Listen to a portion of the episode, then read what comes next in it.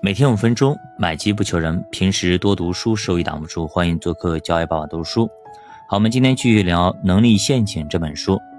其实大家有没有发现这么样的一个情况啊？就是老师讲课经常会走下讲台，在教室里四处走动一下，转一圈。那作者对这种事情做了了解，他说自己原来也是在讲台上，但是后来他遇到了一个老教授。这个老教授告诉他：“你一定要下去溜达溜达，目的就是啊，让每个学生都知道，课堂是我老师的地盘，而不是他们肆意妄为的地方。在你不断巡查的过程中，树立你的威信，而且走下讲台可以跟同学拉近距离，形成互动，会让你的课更加的生动。”作者一开始呢。照着去做了，但是对他一个研究性的学者教授来说，这种斗智斗勇让他自己也很不舒服。他甚至觉得学生可能也不喜欢这种举动。一段时间之后呢，让他意外的事情发生了，课堂效果是越来越好，越来越好。他跟学生们的距离也越来越近，他讲的课也越来越生动，越来越有趣。一开始被他认为非常傻，而且形式主义的教学方法，后来却展现出了非常好的效果。他从中也学到了很多很多东西。这个例子其实就是告诉我们，有些形式主义也是很必要的，也是很需要的。你假装扮演一个角色，演着演着，他也逐渐成了真的了。比如说一个人啊，他一开始就扮演一个慈善家的角色。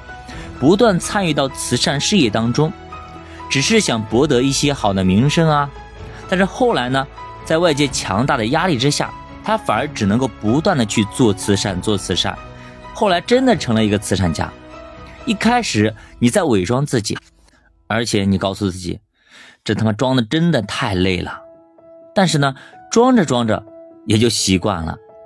作者建议大家啊，装成一个很资深的投资者。像一个投资大师一样去分析价值，装着装着你就成熟了。这个其实是有缘由的啊！大家还记得林肯吗？林肯小的时候很小，他是一个黑人啊，对吧？在一个贫困的一个家庭里边，那他从小就假装自己是总统。他说：“如果我是总统，怎么怎么样？如果这件事，如果我是总统，我会怎么做？”他从很小的时候都这样去想。哎，你还别说，你看。想着想着，哎，他真当上了总统。其实他是有理论根据的啊，这个在学术界它叫自我暗示，啊，自我暗示，经常暗示自己成功的人，大概率会成功；经常暗示自己失败的人，哎，基本上百分之九十、百分之一百，他都是失败的啊。自我暗示很重要，但很多人其实都不想这么做，遇到了逆境。遇到了熊市，比如说最近，对吧？都愿意去骂骂咧咧的，去骂这个骂那个，怨这个怨那个，反正到一圈就是不赖我。他们觉得这才是自己的天性，自己的本性。在调查对象中，一部分人总是在强调要做真实的自己，其实就是不愿意做任何的改变，不愿意去尝试那些让自己不舒服的事儿。作者称之为坚持真实者，而另外一部分人则总在尝试做一些不同的事情。这类人叫做变色龙，或者叫随机应变者。我们其实也经常看到这种八面玲珑的人，他们呢见人说人话，见鬼说鬼话。那在咱们传统的固有思维当中呢，我们甚至很鄙视这种见风使舵的小人。但现实生活中，恰恰是这些人混得都比较好，他们随时会根据环境和身份的变化来调整自己的行为。作者举了个例子啊，说美国前总统奥巴马，他就是这么一个角色，他总是能够随意变换自己的风格，还能不迷失真实的自我。这让我突然想到了一个画风啊，我记得奥巴马总统当时有在一个学校哪里去演讲。